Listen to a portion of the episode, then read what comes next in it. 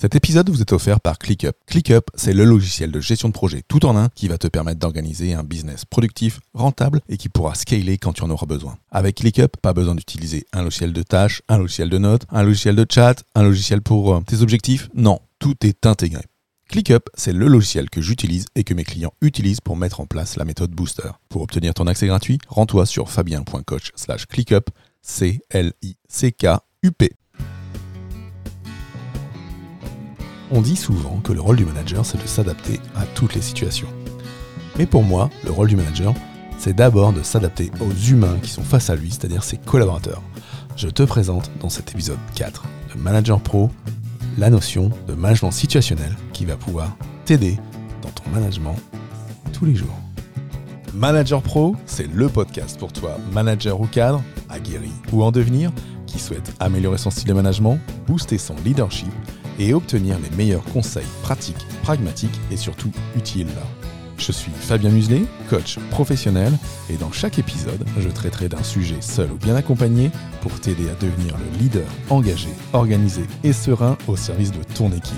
Avec Manager Pro, chaque semaine, tu ne seras plus seul face à tes défis de manager. Je te souhaite une super écoute de ce podcast. Hello, hello.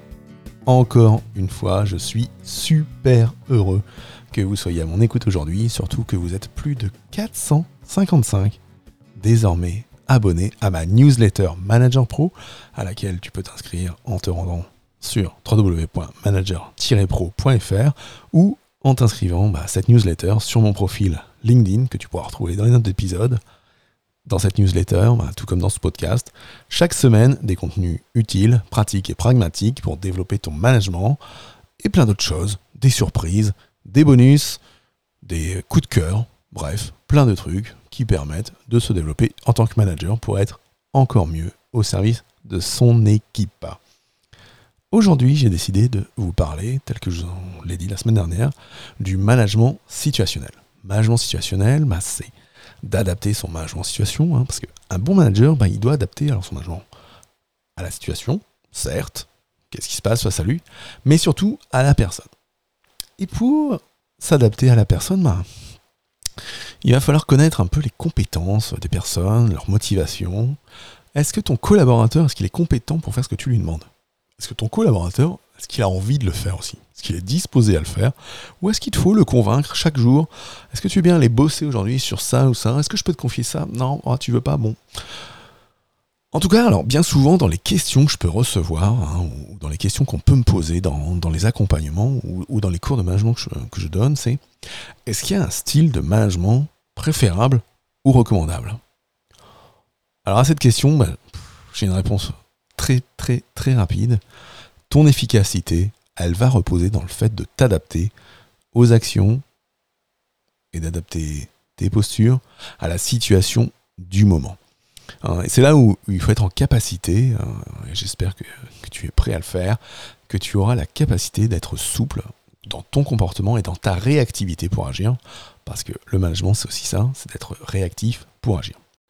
Donc le rôle du manager, bah, ça va être de, créer ces conditions propices au développement de l'autonomie, de l'autonomie des personnes dans le cadre bah, des projets et des activités, qu'elles soient individuelles ou collectives. Il y a deux façons de faire, alors à ce moment-là, c'est de manager à court terme, et ça, c'est adapter, je dirais, immédiatement ton mode de management selon la situation que tu vas rencontrer, hein, et en particulier l'autonomie du salarié. Et puis, il y a manager à long terme, où là, bah, tu vas faire ton vrai job de manager qui va être de faire progresser l'autonomie de tes collaborateurs et des groupes, étape après étape, mission après mission, objectif après objectif. Donc le management situationnel dont je vais te parler maintenant, bah, ça va être d'identifier le niveau d'autonomie de tes collaborateurs et de l'équipe, et puis bah, du coup bah, de repérer, de choisir bah, le mode de management qui va être adapté à la situation. Ça peut permettre d'analyser parfois des situations euh, difficiles hein, de management pour voir un peu quelles sont les options. Et puis ça permet aussi de travailler diverses postures, diverses façons de faire. Et ça, ça te fera progresser ton niveau de management, ton style et tes styles de management pour tes collaborateurs. Donc la théorie euh, du management situationnel, on la doit à, Paul Hercé et, Kenneth Blanchard hein, dans la fin des années 80.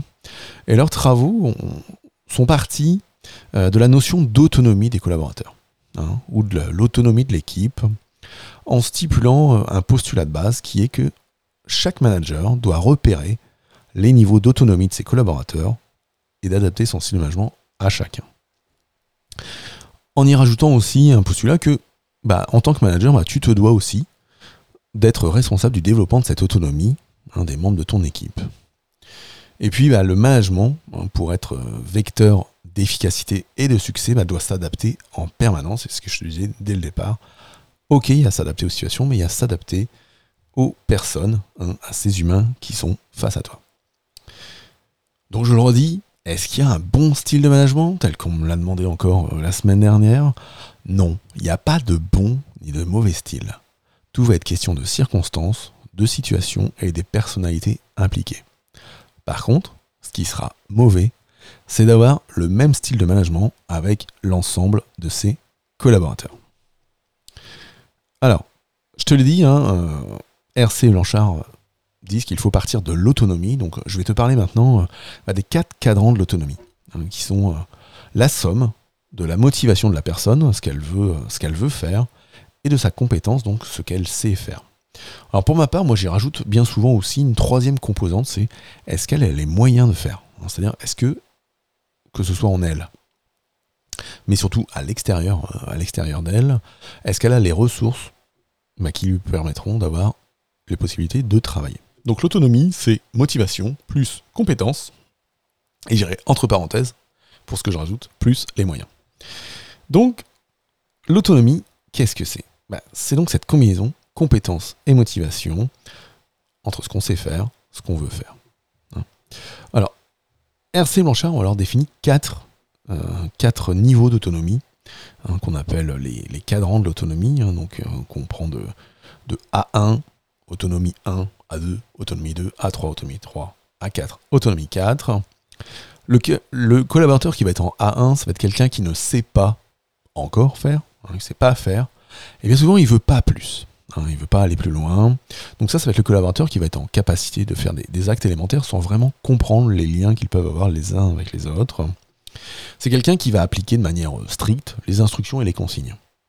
Il peut se tromper dès lors qu'il va sortir d'habitude. Hein, il peut se tromper forcément, tu vas me dire dès le départ, parce qu'il ne sait pas faire, oui, donc on l'apprend progressivement. Et puis, bah, dès qu'il y a une situation un petit peu plus compliquée, qui sort de l'ordinaire, bah, c'est là où il peut se gourer. Il faut lui dire tout ce qui est à faire, comment le faire. Et bah, comme il ne sait pas vraiment euh, là où les liens avec le reste euh, de l'entreprise, des tâches, de l'équipe, euh, il porte quand même peu d'intérêt pour les tâches à ce moment-là. Donc c'est quelqu'un qui a besoin de règles du jeu assez claires euh, et bien défini pour avancer. Donc ensuite, on a le collaborateur en A2, hein, celui qui sait un peu faire et qui veut plus ou moins. Donc là, on, est sur donc quelqu'un qui sait faire l'activité, qui a parfois encore besoin d'un léger appui si nécessaire. Quelqu'un qui du coup a, une motivation qui, euh, qui commence à grandir aussi. Parce qu'il va désormais apprendre, questionner, s'intéresser au pourquoi, au comment. Il va aimer commencer à apprendre des choses nouvelles et prendre des initiatives dans lesquelles il pourra encore faire des erreurs. Alors, quand tu as un collaborateur comme ça, souvent, il attend beaucoup des autres. Hein. Que ce soit toi, pour, euh, pour lui confier de l'aide, de stimulant, d'encouragement. Donc c'est là où un collaborateur qu'on va identifier comme étant euh, du cadran euh, A2, hein, donc en, autonomie faible à moyenne, hein, il faudra aller euh, bah, le challenger, le stimuler, et que chaque, euh, je dirais chaque euh, étape franchie, chaque nouvelle marche qu'il fait, bah, il faut aller le valoriser. Donc c'est le collaborateur qui va faire preuve de bonne volonté, mais qui va quand même hésiter pour le moment à prendre des responsabilités. Ensuite, bah, on a le collaborateur en A3 qui lui sait faire et qui veut le faire à sa façon. Hein, parce que c'est le, euh, c'est la personne dans, tes équipes qui, domine les techniques, hein, qui, vont être liées à l'activité, qui va être capable de, les analyser. À côté de ça, bah, il, du coup, il, aime être reconnu à titre individuel hein, pour ses savoir-faire et ses résultats. Tu vas le reconnaître parce qu'il est actif, il est entreprenant, il a des idées, il vient de voir. Et par contre, tu peux, remarquer qu'il travaille seul, hein, de façon assez indépendante, et qu'il peut garder un peu l'information. il, il la transmet pas forcément c'est la personne qui va s'investir dans les travaux complexes, qui, s'il y a une mission à apporter, quelque chose de nouveau, de challengeant, il va y aller, mais il veut y aller seul. Bien souvent, cette personne-là peut être démotivée dès lors qu'elle arrive devant des difficultés qui vont être liées aux autres, parce qu'elle ne comprend pas que les autres peuvent avoir des difficultés, parce qu'elle, elle maîtrise. Ensuite, on a le collaborateur en A4, hein, celui qui sait très bien faire et qui veut faire. Alors là, il maîtrise parfaitement l'activité, y compris face aux difficultés. Hein, en situation de crise, c'est le bon lieutenant sur lequel tu vas pouvoir euh, t'appuyer. Il arrive à situer son activité bah, dans l'ensemble hein, de l'activité de l'entreprise ou de l'équipe. Quelqu'un qui sait prendre du recul, qui est en capacité de venir te voir en disant bah voilà, telle activité, je sais l'analyser de façon critique euh, et qui est constructif. Hein.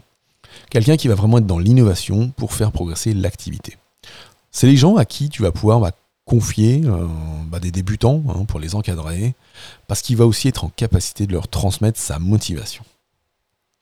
Donc ça, c'est les quatre cadrans de l'autonomie tels que nous, les définissent euh, RC et Blanchard. Hein. donc depuis le A1 qui ne sait pas faire ou peu et qui ne veut pas faire par rapport à sa motivation, le collaborateur en A2 qui ne sait pas bien faire et qui veut plus ou moins faire, le collaborateur en A3 qui sait faire et qui veut faire à sa façon ou pose ses conditions, et le collaborateur en A4 qui sait très bien faire, qui veut faire et qui adhère.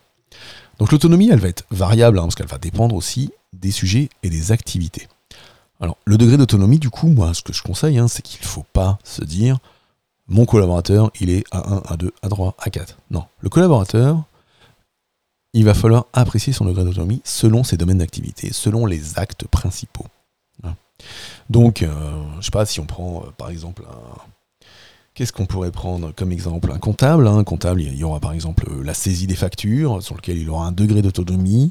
Il y aura la partie, je sais pas, clôture de compte en fin de mois, sur lequel il y aura un degré d'autonomie, etc., etc. Donc un petit truc qui peut être pas mal, en particulier, euh, là on arrive en fin d'année, on va arriver en début d'année, les périodes euh, d'entretien euh, professionnel. Bah, peut-être de prendre une feuille à 4 par salarié, ou par typologie de, salariés que tu peux avoir, d'écrire leur nom en ligne, et puis dans les colonnes, d'essayer de te dire quelles sont les activités, et puis bah, après d'aller se dire, bah, tiens, celui-là il est en A1, A2, A3, A4 sur telle activité, telle activité, telle activité. Alors cette autonomie, elle va être clairement variable, hein, puisqu'elle va euh, évoluer à la hausse, à la baisse. Et euh, ça, il peut y avoir pas mal de choses hein, qui, vont venir impacter ça.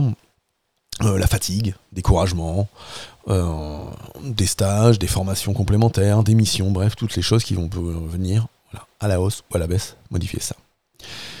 Alors, à côté de l'autonomie de chaque individu, bah, tu as l'autonomie collective, donc l'autonomie de ton équipe, où là, clairement, l'autonomie collective de ton équipe est clairement différente bah, de la somme des autonomies des individus en son sein.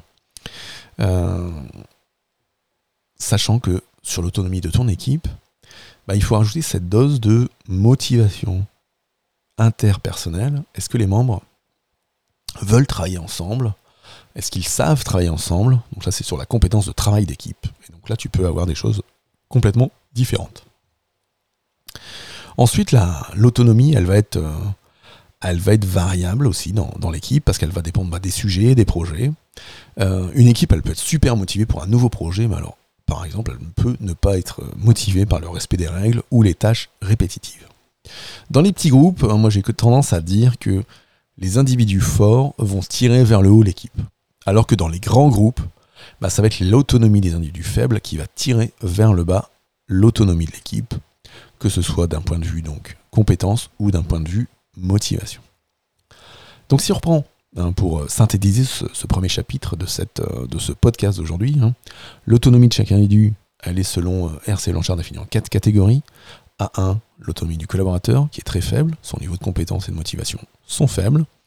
En A2, l'autonomie est faible, la personne est motivée, mais elle manque encore de compétences. En A3, l'autonomie est moyenne, la personne a les compétences nécessaires, mais a une motivation moyenne, ou veut faire à sa façon.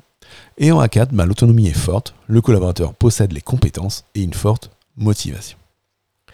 Alors face à, ça, hein, euh, RC et Blanchard nous, euh, nous ont alors identifié quatre postures managériales qu'on peut mettre en face de chacune des autonomies. Donc il y, a, pas mal d'infographies hein, sur ça, hein, dans lequel tu vas, tu vas pouvoir faire euh, deux axes. Un, axe horizontal entre l'organisationnel d'un côté et le peu organisationnel de l'autre, et un axe peu relationnel et euh, très relationnel de l'autre en vertical. Si on prend un manager qui va être euh, du coup peu relationnel et très organisationnel, ça va être le manager directif. Le manager directif, hein, donc le style directif, bah, c'est un manager qui va fixer les objectifs et le cadre de, la mission de l'équipe de façon très précise. Ça va être quelqu'un qui va donner des consignes hein, en, expliquant l'organisation, mais sans aucune négociation possible. Si tu es comme ça, hein, si tu es directif, tu, vas être, tu vas avoir tendance à structurer et organiser l'environnement de travail. Donc de définir toutes les missions avec précision, hein, que ce soit activité, compétences, de fixer des objectifs avec des échéances et des résultats attendus. Tu vas donner des instructions précises, sans, complexité. Et puis, tu es en capacité de développer des outils pour suivre et évaluer l'activité de tes collaborateurs, parce que tu la connais euh, sur le bout des doigts. Et puis, bah, tu évalues très régulièrement l'avancement du travail et le respect du planning. Et tu es en capacité bah, d'identifier et de valoriser, même si c'est un peu difficile pour toi, les progrès et les résultats.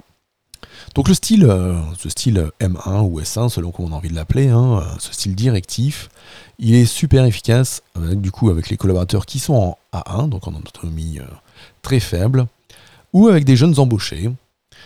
Et c'est aussi un style qui est super efficace en situation de crise, parce qu'en situation de crise, ben, on n'a pas le temps de, je dirais, de blablater, hein, il faut être dans l'action. En point de vigilance, attention, si tu restes dans ce style de management, euh, c'est un management qui nécessite de donner beaucoup de détails, hein, de, de, timer, de cadrer toutes les activités. Il faut connaître les compétences de chacun. Et puis, c'est quand même un style qui est relativement autoritaire, sur lequel, dès lors que tes collaborateurs sont évolutifs, tu vas vite arriver en opposition avec eux. Et si tu utilises ça à 100%, bah alors là, tu ne feras pas progresser ton équipe. Et à la fin, une équipe qui ne progresse pas, c'est sa motivation qui ne grimpe pas, qui diminue, et c'est là où tu perds les gens dans ton équipe. Ensuite, on a le style 2, le style M2, euh, le manager euh, persuasif, où là, le manager, il, va être en capacité de choisir la méthode pédagogique, et il va suivre chaque collaborateur en expliquant bah, chaque décision et en validant les acquis. Donc c'est le je dirais c'est le manager qui mobilise, qui fait adhérer, qui explique la raison de ses choix, la finalité, les enjeux, qui suscite la discussion, les échanges, qui assure le développement des compétences, qui définit avec chacun ses objectifs, et qui consulte pour avoir les avis pour faciliter sa prise de décision. C'est efficace donc pour les gens à deux, pour des personnels qui ont la volonté d'avancer ou qui peuvent être à convaincre, et ça c'est, euh, je dirais, le premier style qui permet de faire progresser l'autonomie d'un jeune collaborateur. Par contre, alors c'est super chronophage, hein, parce que tu passes ton temps à, expliquer, à persuader. Euh, par contre, et il peut y avoir un côté euh, où on va te prendre pour quelqu'un de, paternaliste. Et donc c'est là où aussi ça doit rester transitoire. En plus, si tes, collaborateurs sont déjà en autonomie, hein, je dirais donc du coup, si tu peux les reconnaître en cadrant à 3 ou à 4, ils vont avoir la sensation d'être manipulés. Pourquoi? Parce que ce, collaborateur qui va être en A3 ou A4, hein, si tu viens le voir en disant bah tiens, il euh, faut faire ci, il faut faire ça, euh, voilà pourquoi on fait ci, voilà pourquoi on fait ça, mais ouais, ok, je sais tout ça. Oui, mais il faut faire ça. Euh, et puis, euh, pourquoi tu fais ça Pourquoi tu fais ça? Voilà, le, manager qui prend des avis partout pour prendre son avis. Hein, j'ai, déjà eu des exemples dans ma carrière de managers, de jeunes managers qui, euh, prenaient l'avis de 8 à 10 personnes dans l'équipe pour à la fin prendre un 9e ou un 11e avis qui était le sien en opposition avec tout le reste. Donc c'est là le, les, les, collaborateurs se disent mais il se fout de nous lui. Il nous pose plein de questions, il nous demande notre avis, tout le monde lui donne et il fait un autre truc. Donc attention à ce style si tu restes trop là-dedans ou si tes collaborateurs, en l'occurrence par exemple, peuvent être euh, plus compétents que toi techniquement. Voilà. Ensuite, le style 3, le participatif. Là, c'est le manager, euh, je dirais qu'il fait participer bah, le collaborateur à la décision. On pose des questions ouvertes hein, sur les solutions, comment vous pensez faire ça, ok. Le manager, là, il, il associe, il fait participer. Hein. Il prend pas les avis juste pour prendre les avis. Non, il consacre du temps à écouter, à répondre, à apporter de l'aide.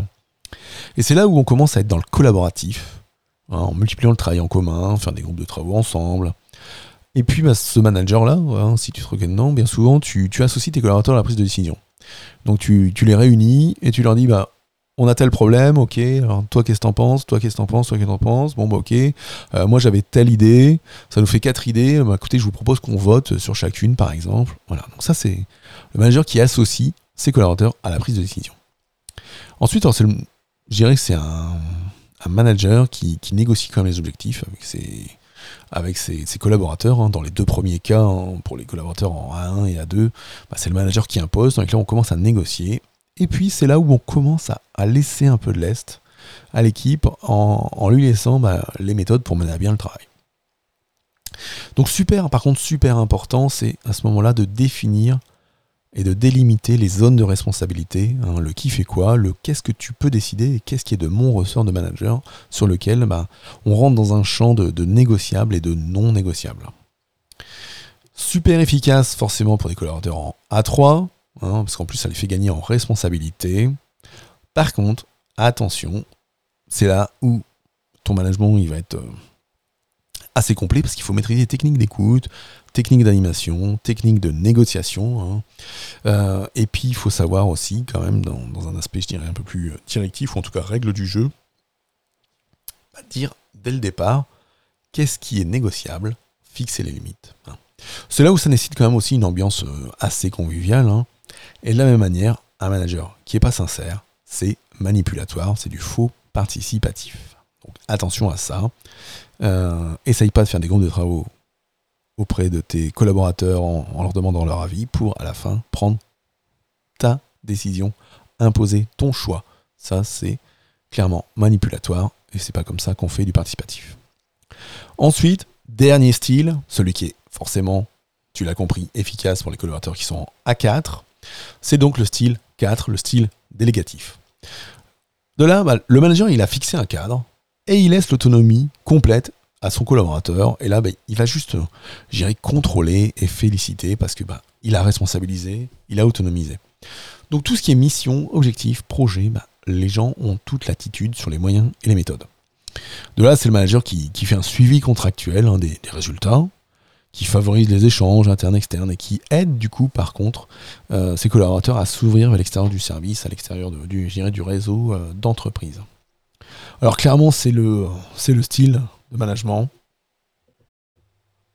Donc clairement, c'est le style de management qui libère du temps au manager hein, pour les projets à, moyen, à long terme. Hein. Tu peux vraiment là, je te concentrer sur ta mission de manager et sur ce qui n'est pas délégable. Et puis c'est là où tu arrives plus facilement aussi à détecter, développer les potentiels, favoriser les évolutions et du coup faire ton job de manager de, de développeur de compétences. Point de vigilance, bah, il ne faut pas que ça, ça dérive en laisser-aller, en abandon. Il faut aussi, d'une certaine manière, rester disponible en cas de problème, de pépin que l'équipe te remonterait, te remonterait plutôt, et donner ta confiance. Hein, donc c'est là où parfois on peut euh, avoir peur, euh, sentir un risque de, donner sa confiance et de, entre guillemets, laisser les clés.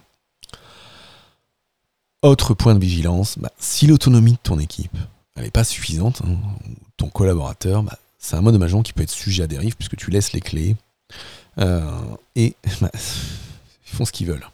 Tu contrôles l'intervalle régulier, encore si tu contrôles, mais si ça dérape, c'est trop tard. Alors attention, le, style délégatif, il ne faut pas non plus le voir comme le manager qui laisse, euh, qui laisse tout filer, qui confie tous ses dossiers, qui n'est sur rien, qui porte pas le sens, etc. Ça c'est autre chose. On pourra le voir dans, dans les théories de, de Blake et Mouton, par exemple. Euh, on sort euh, du cadre de ces quatre styles de management situationnel, on passe plutôt dans la partie compétences comportementales différentes. Donc les quatre styles de management, hein, le style directif hein, qui structure et organise l'environnement de travail, le style 2, hein, le persuasif qui, euh, qui va être là pour mobiliser, faire adhérer, le style 3, participatif, qui lui associe et fait participer, et puis ce style 4 qui responsabilise et qui autonomise. Alors, quelques avantages et inconvénients. Moi, je dirais les avantages, c'est que ce modèle, il est quand même assez simple à prendre en main. Euh, je dirais pour un jeune manager, par exemple, parce qu'il y a seulement 4 styles, euh, quand d'autres styles peuvent en proposer 5, voire 9, hein, où là, ça devient quand même un peu plus compliqué de, composer et de se dire, bah tiens, je, vais réagir comme ça ou comme ça. Ça permet, quand on connaît les missions de ses collaborateurs, bah, de rapidement trouver les niveaux d'autonomie, et dans la foulée, bah, du coup, les façons d'aborder le collaborateur avec le bon style du moment. C'est une bonne méthode de départ hein, en jeune manager ou quand on prend en main un nouveau service. Euh, parce que quand tu prends en main un nouveau service, du coup, il faut que tu connaisses les gens, euh, il faut que tu connaisses ce qu'ils savent faire, pas ce qu'ils ne savent pas faire. C'est là où, avec les échanges que tu auras avec eux, tu pourras sentir ou pas la motivation. Donc, tu pourras commencer très vite non pas à les cataloguer dans des catégories, mais à les mettre dans cette aide au management. C'est une grille d'aide au management. Hein. C'est pas, un truc pour cataloguer les gens. Hein. Ça, fait partie de choses que je ne supporte pas, tout comme tous les tests de, personnalité ou autres que je trouve bien souvent contre-productifs et où on a bien souvent des, tests qui peuvent se, se, comment je pourrais dire, être en opposition euh, pour la même personne. Une même personne pourrait faire deux tests différents de deux théories différentes et avoir des résultats complètement contradictoires.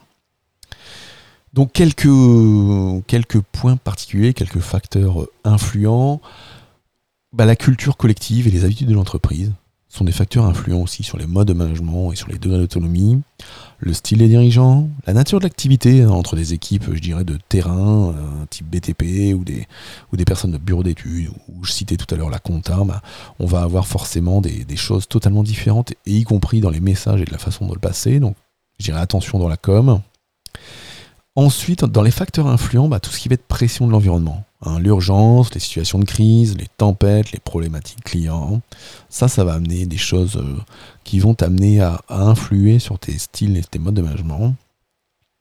Et puis après, il y a tout ce qui arrive aujourd'hui, hein, des choses telles que l'holacratie, où, euh, du coup on, a des liens hiérarchiques euh, qui se dénouent, renouent, dénouent, renouent. Et puis bah, tout ce qui est, qui est là depuis de plus en plus, et surtout depuis la pandémie, le management à distance, le collaboratif. Donc ça, ça va être euh, aussi des facteurs qui vont être euh, influents, hein, parce qu'en management à distance, euh, bah, du coup, le, motivation est moins palpable que quand, tu, as ton collaborateur face à toi, par exemple. Donc ça peut être délicat de se baser sur cette grille. Petit, petit bonus, quand tu vas être dans l'efficacité immédiate, bah, tu vas utiliser le style de management en rapport avec l'autonomie. Donc, c'est-à-dire que face à un collaborateur 1, tu feras du M1, face à un collaborateur A2, tu feras du M2, face à un collaborateur A3, tu feras du M3, et face à un collaborateur A4, tu feras du M4. Par contre, si tu veux, euh, je dirais, avoir une efficacité à long terme et du coup faire progresser l'autonomie de, tes collaborateurs, hein, depuis, euh, je dirais, euh, quelqu'un qui va être en A1 en autonomie très faible jusqu'à l'autonomie forte, bah, il va falloir tirer ton collaborateur haut en te décalant bah, légèrement euh, de posture. C'est-à-dire que ton collaborateur, quand il est en, autonomie 1, tu vas manager en M1, progressivement, tu vas commencer item après item à le manager en mode 2, hein, donc en, étant plus dans le persuasif, l'explicatif. Et du coup, bah, tu vas le tirer vers le haut pour qu'il arrive vers son autonomie 2. Et une fois qu'il est en 2, et, donc, du coup, tu ne, lui feras avec lui plus que du management persuasif, tu ne feras plus de directif. Bah, tu passeras progressivement avec des actions de type participatif sur item après item, sujet après sujet. Donc, en faisant toujours ce pas de côté, en l'associant. Et là, bah, tu vas le tirer vers le haut, vers le cadre 3. Et puis, bah, facile. Après, tu vas commencer à le responsabiliser beaucoup plus et à l'emmener vers le cadre en 4 en étant beaucoup plus délégatif. Ce qui veut dire qu'un collaborateur qui a une autonomie faible, ou, euh, je dirais, euh, enfin très faible ou faible, hein, donc du A1 ou A2, bah, déléguer, c'est pas le bon moment encore. On délègue pas tout de suite, parce qu'on va penser qu'on va valoriser la personne, sauf que bah, elle n'en est pas encore totalement capable.